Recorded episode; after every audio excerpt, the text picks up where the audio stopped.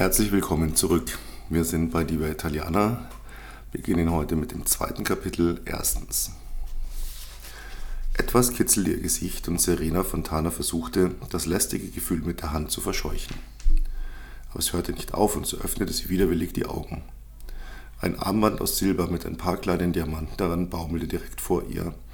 Und als sie ihren Blick scharf stellte, sah sie die Hand von Silvio, der das Kettchen dicht für ihre Nase schwingen ließ. Er saß auf der Bettkante, nackt, und grinste sie an. Hier, mein Schatz, eine Kleinigkeit für meine Liebste. Kurt schaute sie in sein Gesicht, in dem dieses gewinnende Lächeln strahlte, das sie anfangs so dahinschmelzen ließ. Dann schloss sie müde die Augen. Das bedeutete also, dass das Wochenende früher enden würde als geplant. Er schenkte ihr jedes Mal, wenn sie zusammen waren, irgendetwas. Als Entschuldigung, dass er wieder fort musste, zurück zu seiner Frau, zurück in sein Leben, in dem für sie kein Platz war. Sie schlug die Augen wieder auf, hauchte ein kurzes Danke und entwand sich Silvius Griff, der jetzt fordernd nach ihr fasste, um seinen Teil des Geschenks zu bekommen. Aber ihr war die Lust vergangen und sie verschwand unter der Dusche. Sie hatten sich hier in Silvius Wochenendhaus getroffen, es lag weit außerhalb von Rom und es gab keine Nachbarn. Der ideale Ort, um sich mit ihr zu verstecken.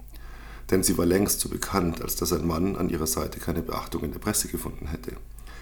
Silvio hatte sie anfangs eingewickelt, mit der alten Geschichte der bevorstehenden Trennung von seiner Frau, einer Scheidung, die nur noch eine Formsache sei, den Liebesschwüren und der gemeinsamen Zukunft, die er ihr in den schönsten Farben ausgemalt hatte.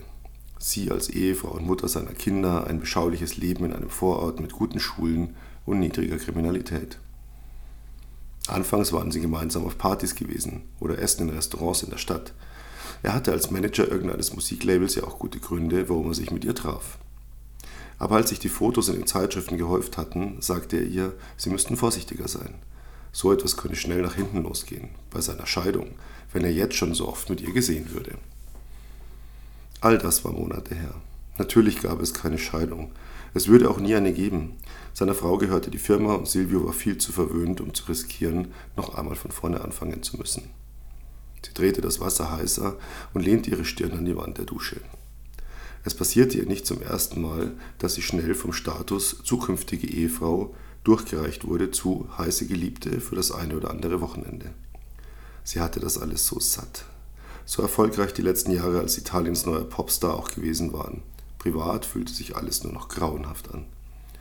Die Heiztherme kam langsam an ihre Grenzen und das Wasser wurde lauwarm, und so stellte sie es ganz ab, wickelte sich in ein Handtuch und zündete sich auf dem geschlossenen Klo sitzend eine Zigarette an. Die Szene von gerade eben fiel ihr wieder ein. Diese Geschenke, die ihr das Gefühl gaben, eine Prostituierte zu sein. Nun, vermutlich kaufte er das alles ohnehin immer gleich doppelt, um auch seine Frau dafür zu entschädigen, dass er mal wieder ein Wochenende in dringenden Geschäften unterwegs sein musste. Es war erst Samstag. Er hatte ihr ein ganzes Wochenende versprochen, aber scheinbar musste er früher zurück. Nur so leicht würde sie es ihm nicht machen. Sie würde sich blöd stellen und ihn ein wenig quälen und dann zum Teufel jagen, wo er schon lange hingehörte. Sie hatte in das Waschbecken geascht und weil sie wusste, wie sehr ihn das störte, ließ sie die Asche einfach liegen. Zweitens. Da auch das Haus Silvios Frau gehörte, lebte sie jedes Mal aus dem Koffer, wenn sie hier waren. Sie durfte nichts zurücklassen, was ihre Anwesenheit hätte verraten können. Sie hatte das nasse Handtuch auf den Boden geworfen und stand nackt an der Kommode vor ihrem Koffer, als er von hinten an sie herantrat. Seine Hand legte sich auf ihre Pobacken, drückte sie kurz und glitt dann sofort weiter, tiefer nach unten zwischen ihre Beine. Die Berührung war ihr plötzlich unangenehm, aber sie nahm alle Kraft zusammen, setzte ein Lächeln auf und drehte sich zu ihm um. Schatz, wohin gehen wir heute Abend? Was soll ich anziehen? Ich würde nach dem Essen gerne noch tanzen gehen in einen Club. Es arbeitete kurz in seinem Gesicht. Dann setzte er an. Ja, äh, weißt du, es ist so, ich hatte da diesen Anruf, ich müsste. Er wand sich und sie genoss es plötzlich. Er war gar nicht der taffe Manager, den sie in ihm gesehen hatte. Kein Mann, der stark war, der sich durchsetzte. Nein, eigentlich war er ein Jammerlappen, der nur über Geld und Geschenke mit anderen und besonders mit Frauen kommunizieren konnte. Silvio, welcher Anruf? Du arbeitest zu viel, also wohin gehen wir heute Abend? Ich, er sich mehrmals, ich kann nicht, ich muss zurück, zurück nach Rom, heute noch. Ihr Blick, eben noch ein Lächeln, wechselte ins Giftige. Sie sah ihn so vernichtend an, dass er einen Schritt zurückwich. Und dann begann sie ihn anzubrüllen. Sie ließ an ihm alles aus, was ihr in den letzten Jahren an schiefgelaufenen Beziehungen passiert war. Und auch Silvio wurde wütend, weil er nicht damit umgehen konnte, dass sich nicht alles einfach so regeln ließ, ohne große Diskussion, einfach mit ein paar Diamanten. Und so stritten sie endlos, warfen sich wüste Beleidigungen an den Kopf. Und als sie seine Armkette samt dem Schmuckschachtel nach ihm schmiss und ihn nur knapp verfehlte, flüchtete er aus dem Zimmer. Serena stopfte ihre Sachen in den Koffer und als sie ihn gerade schließen wollte, fiel ihr Blick auf den Body, der fast aus nichts bestand, außer ein paar Spitzen, den sie heute Abend für ihn hätte tragen wollen. Nur ganz kurz zögerte sie, und dann hängte sie ihn in den Kleiderschrank, ganz nach hinten. Und als sie daran dachte, wie sehr sich Silvio erst würde winden müssen, wenn seine Frau das Teil eines Tages entdeckte, musste sie grinsen und das versüßte ihr den Abgang ein wenig.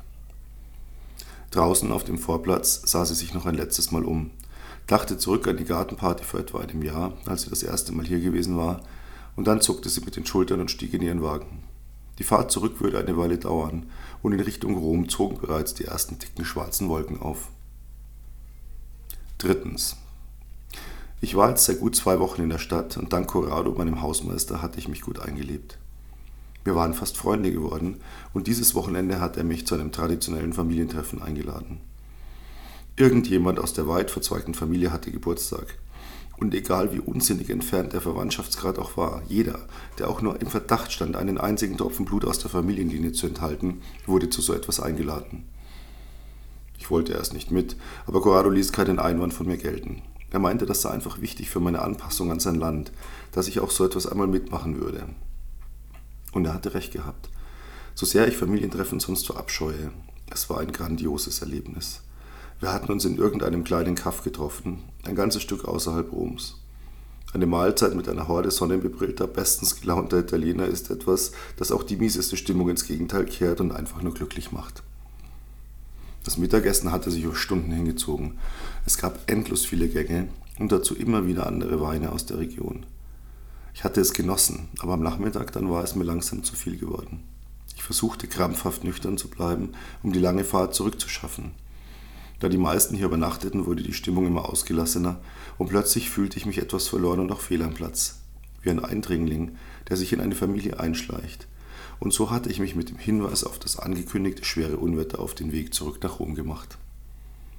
Ich besaß inzwischen sogar ein Auto einen Klassiker, wie mir Corrado versicherte, der natürlich den Kauf eingefädelt hatte. Und so stieg ich in meinen knallroten alten Fiat 500 und tuckerte los, um noch vor dem Unwetter zu Hause zu sein. Ich liebte das Auto. Es war alt, etwas zerknittert, es war oft kaputt und brauchte lange, um auf Touren zu kommen. Andauernd legte ich den falschen Gang ein, irgendwelche Teile von den wenigen Bedienelementen lösten sich ab und es hatte ständig großen Appetit auf frisches Öl, das ich laufend nachfüllte ohne Idee, wo es eigentlich ablieb. Kurz, ich mochte den Kleinen, weil er mich ein wenig an mich selbst erinnerte. Da der Wagen nur maximal mit viel Anlauf 60 Stundenkilometer schaffte, würde die Fahrt zurück lange dauern. Aber das war mir egal. Es war schön warm und ich hatte das verdeckt zurückgerollt. Das Radio, das immer höchstens einen Sender fand, spielte ganz annehmbare Musik. Und so rauchte ich, den Arm aus dem Fenster hängend, und genoss die Landschaft, die hier außerhalb von Rom betörend schön war. Viertens. Nach meinen ersten Tagen war ich wild entschlossen, Rom sofort wieder zu verlassen. Der Verlag, Frank, mein Vertrag, all das war mir herzlich egal. Ich war überzeugt, ich würde durchdrehen, wenn ich länger hier bliebe. Zu Hause in Frankfurt war ich es gewohnt, einfach über die Straße zu gehen, zur Tankstelle, die 24 Stunden geöffnet hatte, um mich mit Zigaretten, Zeitungen und Alkohol einzudecken. Ich hatte Schwierigkeiten, meinen Tagesablauf zu ändern. Es nervte mich, dass ich hier extra zu einem Kiosk musste, dann zum Tabakhändler und mehr als einmal war ich vor dem kleinen Supermarkt gestanden, der so verquere Öffnungszeiten hatte, dass ich immer genau dann ankam, wenn gerade geschlossen war. Bis ich endlich ein paar Flaschen Wein ergattert hatte, war ich fast verrückt geworden. Dazu kam, dass einen jeder, bei dem man das zweite Mal aufkreuzte, als Freund und Stammkunden einstufte, was endloses Blabla zur Folge hatte über das Wetter, die Politik und andere Dinge, die mich nicht die Bohne interessierten. Dazu rief mich Frank unzählige Male am Tag an und wollte, dass ich ihm die ersten Erlebnisse meines neuen, äh, die ersten Ergebnisse meines neuen Romans präsentierte. Um Corrados Essensanladung bei ihm und seiner Frau Agatha zu entgehen, schlich ich mich jedes Mal wie ein Dieb aus dem Haus, immer auf dem Sprung einer Begegnung auszuweichen. Die Nächte verbrachte ich wie immer schlaflos, lief in der Wohnung, die vom Mondlicht erleuchtet war, auf und ab und hing meinen Grübeleien nach. So, damit enden wir für heute. Und ja, bereits morgen Abend geht es wieder weiter. Alle Informationen zu mir, zum Buch sind unten in den Details unter dem Podcast. Und ansonsten freue ich mich sehr, wenn wir uns hier morgen wieder sehen. Ganz liebe Grüße, Ihr Peter Cavendish.